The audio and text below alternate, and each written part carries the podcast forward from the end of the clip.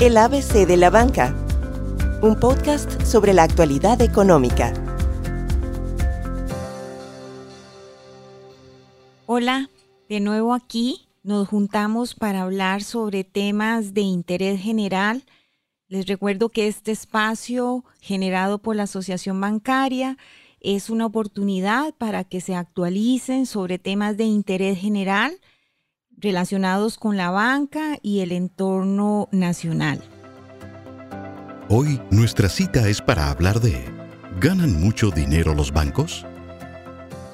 Hoy en particular vamos a hablar sobre la rentabilidad de la banca, pero básicamente lo que queremos es desmitificar el hecho de que la banca gana mucho dinero para que vean que también los mitos existen en el sector financiero. Pues hoy nos vamos a ocupar de darles elementos para que ustedes se formen el criterio y vean efectivamente si los bancos ganan mucho dinero. Y para desarrollar este tema tenemos de invitado a Alan Calderón, que es el subgerente del Banco Nacional y eh, además de eso, Alan es fundador del capítulo del Club de Riesgos de España en Costa Rica, que está eh, situado en la Asociación Bancaria Costarricense también. Alan es profe universitario, pero creo que lo más importante a la hora de presentar a Alan es compartirles que fue jugador de primera división del equipo de Cartago y al dejar de jugar ahora es un fanático de la Fuerza Azul, así que aunque viene un poco dolido porque quedaron fuera de, de las finales del campeonato, pero eh, lo tenemos aquí y ya en, en, un ámbito muchísimo más serio, pues Alan es una persona que conoce muchísimo de banca y por eso precisamente lo quisimos invitar. La línea de esta entrevista la va a llevar Ronulfo, que es experto obviamente en este tema. Yo los voy a acompañar durante el espacio, pero va a ser una conversación en términos muy simples, muy sencillos, para que ustedes puedan comprender la dimensión de este tema y que puedan comprender efectivamente lo que nos hemos trazado como objetivo de este episodio. Así que, Ronu, te cedo la palabra para que este, introduzcas el tema que hoy nos tiene aquí juntos a los tres. Existe una idea de que los bancos ganan mucha plata ¿ah? y que los bancos son súper rentables, que prácticamente el mejor negocio que hay en el país es el, el bancario y queremos un poco desagregar eso, digamos, analizarlo con mayor profundidad y con datos. Hay una realidad y es que pocas industrias publican cuáles son sus estados financieros y sus utilidades. Son muy pocas. Unas cuantas que cotizan en bolsa, pero cada vez son menos. Pero cuánto gana una empresa constructora, una empresa de transportes, una empresa de comercio, pues prácticamente lo conocen solo sus dueños. En el caso bancario, las leyes obligan que tienen que publicar todos sus estados financieros y entonces se sabe mes a mes cuánto ganan o cuánto pierden. Y pues normalmente la prensa publica un titular, X banco ganó 10 mil millones, 15 mil millones y siempre eso es, digamos, una noticia, pero si no se compara, no se analiza, pues queda esa impresión que tiene el público que los bancos ganan mucho. Pero tal vez, Alan, para empezar, ¿por qué es importante que los bancos tengan utilidades?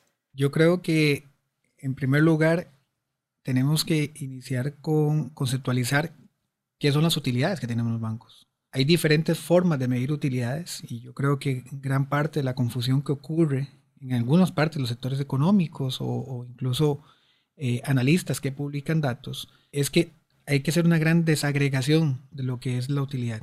En primer lugar, yo creo que tenemos que clarificar que los bancos, el negocio básicamente es tomar recursos prestados del público y por eso pagar una tasa de interés, una tasa de interés pasiva, y se colocan en activos crediticios o en activos de inversiones normalmente, y básicamente esa diferencia es el margen financiero.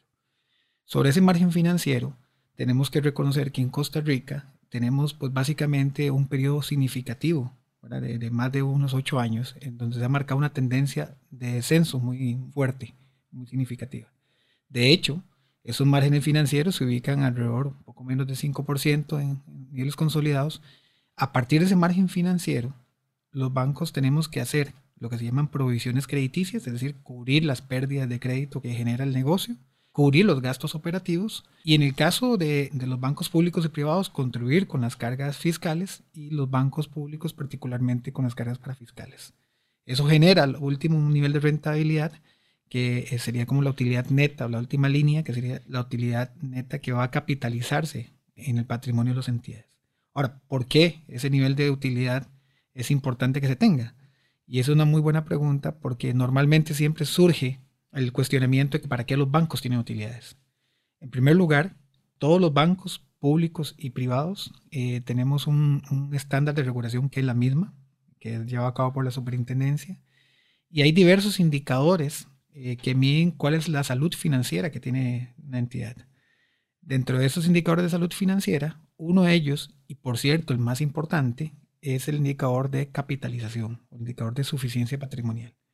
Y ese indicador lo que nos mide es cuánto capital o cuánto patrimonio tiene cada entidad para poder afrontar todos los riesgos o todas las colocaciones, para ponerlo en términos sencillos, que se va a erogar eh, una entidad financiera.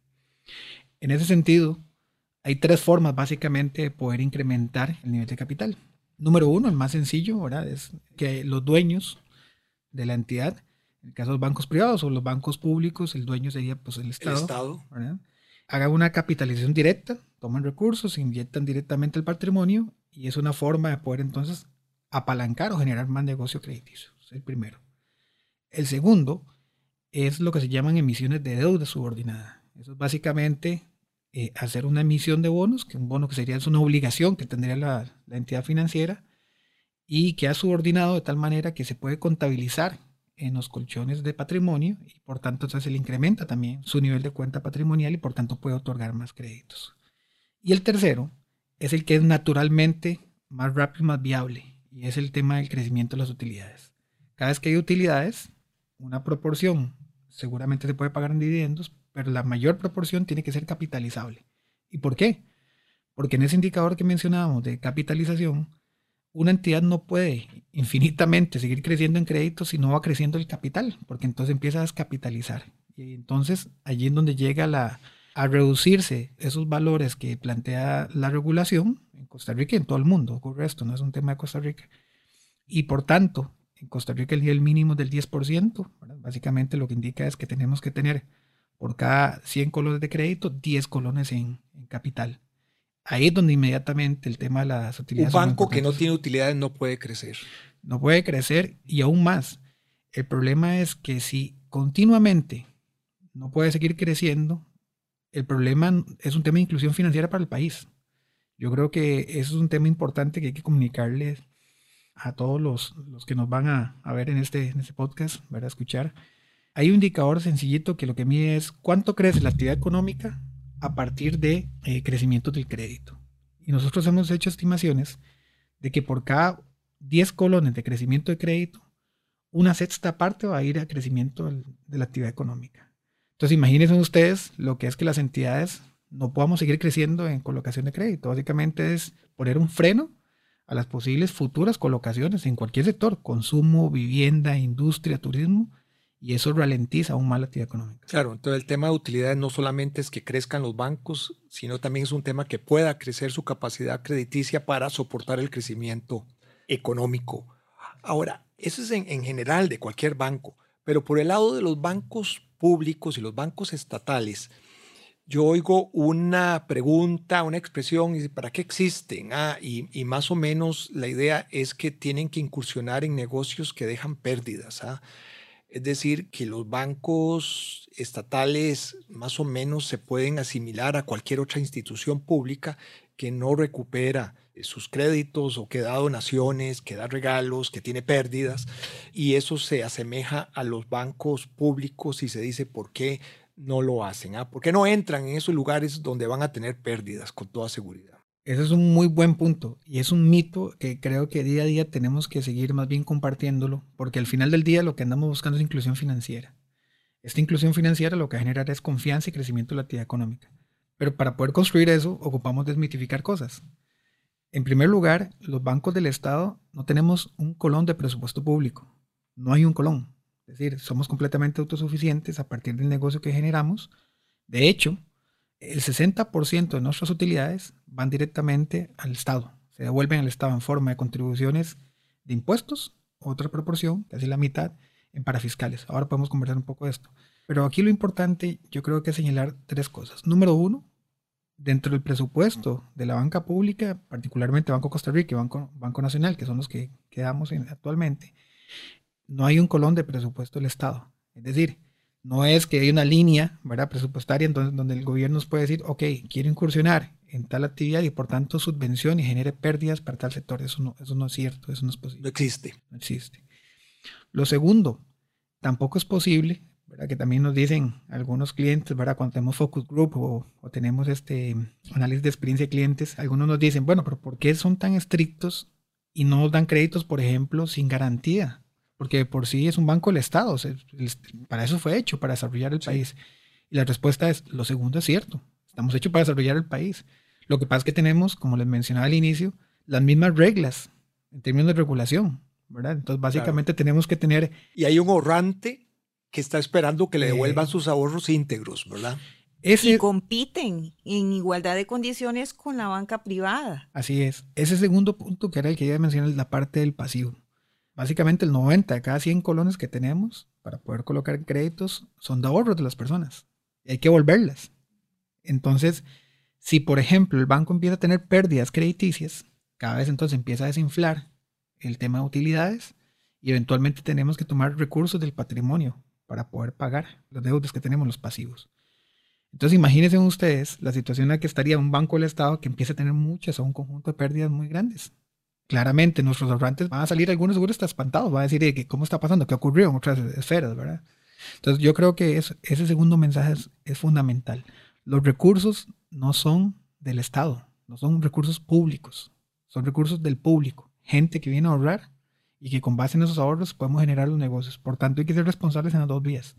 Que los negocios crediticios sean buenos, en su grandísima mayoría, tener los controles suficientes de riesgos para poder afrontar ese negocio, pero a su vez teniendo claro que ese, ese dinero hay que devolvérselo a, un ahorrante. Entonces yo creo que esa es una muy buena una muy buena pregunta. Eso es un buen punto y es un punto básico de responsabilidad que tienen que tener todos los bancos, ya sean públicos o sean privados.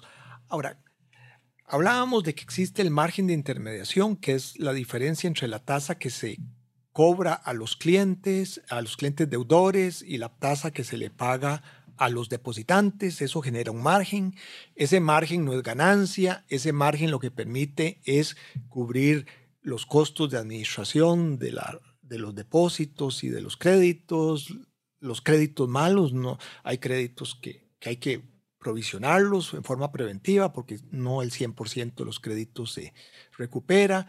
Bueno, y luego pues queda una parte para las utilidades. Ahora, ya en, las utilidades, ¿cómo se distribuyen las utilidades de los bancos? en particular de los bancos del Estado que tienen, digamos, unas complejidades mayores en qué se hace con esas utilidades. Ese también es otro muy buen punto que conviene mucho aclarar. Cuando se revisan los estados de resultados, ¿verdad? que es básicamente el registro contable, donde se ve básicamente cuánto están ganando, perdiendo, o gastando, o ingresando cualquier entidad, hay una cuenta que se utilidad bruta. Básicamente es utilidad bruta en el caso, por ejemplo, el Banco Nacional, vamos a poner un ejemplo, ¿verdad? El año pasado cerramos alrededor de unos 60 mil millones de colones, ¿verdad? Es una cifra que para cualquiera podría ser extremadamente grande, ¿verdad? Eh, están haciendo clavos de oro, dirían algunos. Eh, ok, vamos a desglosarlos. ¿En qué se utilizan esas utilidades? En el caso de la banca del Estado, ¿verdad? básicamente el Banco Costa Rica y Banco, Banco Nacional, hago hincapié en, estos dos, ¿verdad? porque el Banco Popular es un banco creado por ley especial, ¿verdad? Y que no corresponde entre la misma clasificación. Es público, pero no estatal. No estatal, exactamente. Las cargas, por ejemplo, que ahorita voy a mencionar, no, no son las mismas que tienen ellos. De esos 60 mil millones de colones, en primer lugar, los bancos del Estado tenemos que dedicar el 15%, o sea, tomar 15% de esos 60 mil millones de colones y trasladarlos a la Caja Costarricense del Seguro Social como una carga para fiscal al IBM.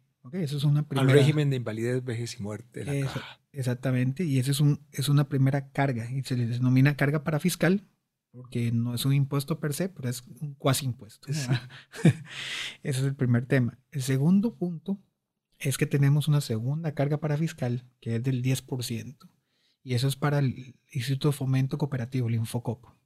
Correcto. Tenemos una tercera carga para fiscal, que es del 5% y es para la Comisión Nacional de Préstamos, CONAPE. Y un último cargo para fiscal, que es alrededor del 3%, que es para la Comisión Nacional de Emergencias. En total, estamos hablando alrededor de un 33% de esa utilidad operacional eh, bruta, ¿verdad? Se traslada hacia esas entidades ya con destino específico. Así lo plantea ya la ley. Pero además de eso, tenemos que pagar el impuesto de renta al igual que los demás bancos privados, que es alrededor del 30% de esa utilidad. Como ustedes podrán notar, si sumamos el 33 más o menos, más el 30, estamos hablando que dos terceras partes, más o menos, ¿verdad? Se tienen que devolver al, Estado. Lo que queda para capitalizar, que era aquella utilidad neta que mencionamos al inicio, es apenas un tercio. Entonces, al final de esos 60 mil millones, lo que nos está quedando es poco menos de 16 mil millones, 15 mil millones para poner. De utilidad neta después de impuestos y cargas fiscales. Sí es. De hecho, este escenario es también súper importante proponerlo y verlo, porque hay gente que piensa que, por ejemplo, los, los empleados públicos tenemos un bono, entonces que nos repartimos parte de esa utilidad. Eso tampoco es así. Esa utilidad, digamos, neta, ya va directamente hacia el, hacia el capital. Eso no, no es que de eso se paga un se distribuye entre los empleados una proporción de ese bono. Eso no, no ocurre de esa manera. También es una falacia cuando se trata de, crear, digamos, tal vez de pronto confrontaciones cuando no las hay. En este sentido, no, sí es importante que se aclare eso, que no es que parte de sus utilidades también eh, una proporción se les reparten entre los empleados. Claro, en el caso de la banca privada, este, tiene que pagar impuesto de renta y pagar con APE, ¿verdad? Esas son las dos cargas que, tendría la, la banca privada. Entonces, de los 60 mil quedan 16 mil. Y ya la cifra es muy diferente. Ahora, alguien también podría decir 16 mil millones es muchísima plata. ¿ah? Es decir, tiene muchos ceros la cifra. ¿ah? Entonces es importante ver el concepto de rentabilidad. Es decir, el Banco Nacional es muy grande, tiene un capital muy grande. Entonces uno debería de asociar esa utilidad después de impuestos y cargas para fiscales con respecto al patrimonio, para tener una idea de cada 100 colones de patrimonio cuánto está rentando. En el caso del Banco Nacional, para seguir el ejemplo, ¿en cuánto termina esa rentabilidad, por ejemplo? Bueno, para que nos veamos, siguiendo la línea del ejemplo de 60 mil millones, el año anterior, el cierre de diciembre, la utilidad calculada sobre proporción del patrimonio es menor al 2%. Eso es un poco el nivel de rentabilidad y nominal. Que apenas cubre la inflación. Exactamente, es una rentabilidad nominal. En términos reales es muy cercano a cero. Y yo le agregaría un tema muy importante. Eso los 16 mil millones también. Mucha gente puede pensar, es muchísimo dinero, ¿verdad? que podemos dedicarlo, por ejemplo, alternativamente a dar, ahora que está en discusión el proyecto de ley, digamos, ¿verdad? una nueva contribución adicional. Voy a ponerlo en términos de cuánto la posibilidad de créditos que podemos dar con esos 16 mil millones de colones. Y véanlo de, la siguiente manera. Con 16 mil millones de colones de utilidades, lo máximo que podíamos dar de créditos serían alrededor de unos 200 mil millones de colones. Otra vez, en términos relativos, estamos hablando que pueden ser alrededor de unos 20 mil soluciones crediticias de unos 10 millones de colones, más o menos. Y alguien puede decir, bueno, pero eso es bastante dinero. Resulta que lo que el país ocupa para crecer en crédito de tal forma que se reactive la actividad económica, como estamos mencionando hace un rato, ese crecimiento no solo es insuficiente, sino que más o menos es un tercio de lo que debería ser. En conclusión, lo que quiero es para no, no sea un juego de, palabras. Sí. La utilidad que está teniendo el banco es tan insuficiente que no le va a permitir crecer lo suficiente en crédito, porque se descapitaliza con lo que estamos mencionando al inicio. Y el problema es quedar al traste con la recuperación también de la actividad económica y a su vez, ¿verdad? Con poder otorgar más créditos hacia, hacia las personas un año común del Banco Nacional antes Eso de la te iba a preguntar, porque 2020 posiblemente es, un año pues, muy golpeado. Un año común del banco de buena colocación de créditos nuevos, de crecimiento, pues básicamente era hacer como alrededor de unos 400 mil millones de colones. Y, y, en términos de rentabilidad sobre patrimonio. Después de las cargas para fiscales, es más del doble que, ese que teníamos. Estamos hablando de, medio. de, un 4 y si le quitamos una inflación del 2, estamos hablando de, de una rentabilidad real del 2%. Sí, de hecho, Ronald, fue muy importante siempre clarificar esto. Hagamos benchmark. Siempre es importante compararse. Siempre hay que tener claro que alguien siempre está mejor que uno y que está peor que uno. está clarísimo en la vida. Siempre hay que hacer benchmark. El sistema financiero bancario costarricense es el primero segundo menos rentable de toda América Latina. Eso llama la atención con datos de la Federación Latinoamericana de Bancos. Cuando se hace el ranking de rentabilidad en 2019, digamos, para tomar un año que fue relativamente normal, el sistema bancario es el menos rentable.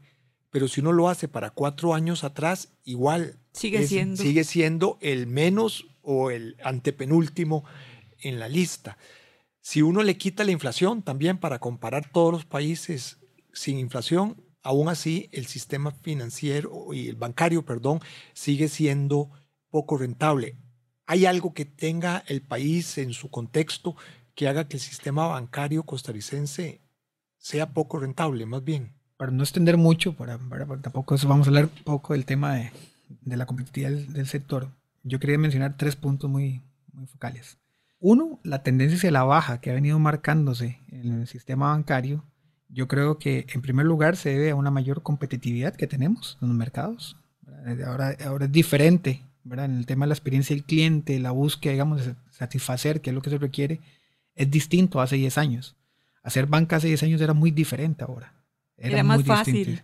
Sí, sí, sí digamos, yo creo que eso hoy, por ejemplo, ir a mapear un cliente y contenerlo es bastante más complejo que hace mucho tiempo. Y eso, esa competitividad se nota, ¿verdad? Yo creo que nosotros que hemos tenido, o los que tengamos créditos, en algún momento también notamos que nos llegan ofertas de un lado de otro y que eso es un tema. Yo creo que la competitividad ha venido a, beneficiar a, los consumidores, pero también ha hecho más eficiente, que me lleva al segundo punto, la eficiencia de la banca. Los niveles de eficiencia en el sector bancario se han venido reduciéndose y eso también es un tema muy importante, porque no hay un traslado. No es que como va reduciéndose los márgenes financieros, entonces para que los bancos sigan ganando y para mantener, digamos, alguna ineficiencia en el sistema, pues ha encarecido después otra vez de vuelta el siguiente año las tasas. Eso no, los datos lo que nos muestran es que el nivel de eficiencia del sistema bancario se ha venido, se ha venido reduciendo. Se ha venido incrementando. El margen de intermediación en los últimos 10, 15 años se ha reducido dramáticamente en colones y también en, en, dólares. ¿ah? Sí, yo quería nada más terminar con este, que yo creo que no es un tema menor. Es que en los últimos 10 años, y yo que trabajo, por ejemplo, por más de 17 años en la parte de riesgos, las normativas son acordes a lo que se, a lo que se requiere, regular, justamente para poder consolidar lo que se llama una administración saludable, digamos, de la gestión bancaria. Está bien, pero eso implica costos. Entonces, cada vez hay que hacer nuevos cargos de estimaciones de crédito, hay que hacer nuevos cargos de estimaciones de liquidez, hay que tener nueva gente, digamos, para que hagan el tema de riesgo digital, riesgos no tradicionales. Y eso va a ir generando, al final del día, pues una carga también. Entonces eso yo creo que es un tema importante porque en la etapa en la que estamos, cuando yo de pronto hablo con alguna gente que, que administraba bancos hace algunos años, ¿verdad? yo les decía, pues que hace 15 años no existía nada de esto. Y además, no solo lo que tenemos hoy, sino lo que sigue. Porque vienen cargos adicionales, por ejemplo, cuando hablamos ahora de capital, vienen cargos adicionales de capital que hacer que los bancos se vuelvan todavía más eficientes para poder ir creciendo en crédito. Entonces, yo creo que ese tema regulatorio coincidimos, que es una necesidad, que es una condición necesaria y suficiente también para poder darle estabilidad al, sistema financiero, pero eso también tiene una consecuencia también y tiene que ver con el, tema eh, propiamente de que esa misma gestión impacte básicamente en los procesos internos de las entidades y que por eso también sea más, más complejo. Claro, y mayores costos. Es decir, si adoptamos la normativa internacional para tener menores riesgos y tener los riesgos más acotados, pues eso también tiene un costo y se refleja en la, en la rentabilidad. Yo creo que aquí ya podemos pues, concluir yo creo que la, pregunta es si ganan mucho los bancos en Costa Rica. La respuesta es no. La rentabilidad sobre patrimonio, digamos que es el indicador más importante, es baja en comparación con, con América Latina y que hay razones por las cuales eso ha ocurrido. Y también pues que en los últimos años hemos tenido un mayor nivel de competencia que ha hecho que los márgenes de intermediación sean menores y eso ha redundado en beneficio de los, de los clientes. Entonces yo creo que esa es la conclusión, es decir, que esos números grandes de utilidades hay que interpretarlos adecuadamente, interpretados adecuadamente, llegamos a la conclusión de que más bien el sistema bancario costarricense es poco rentable en comparación con el resto del mundo y que va a tener retos muy importantes para poder seguir avanzando en los próximos años. Perfecto. Nos resta agradecerle a Alan que como muy buen profe universitario, muy claro, muy preciso, y esperamos que estos elementos que les acabamos de compartir les permitan comprender de mejor manera cómo es que funciona el sistema bancario costarricense y en particular hoy que nos ocupamos del el caso de la banca del Estado. Los invitamos a que nos acompañen en el próximo episodio y les recordamos que en la ABC velamos por su salud financiera. Chao. El ABC de la banca, un podcast sobre la actualidad económica.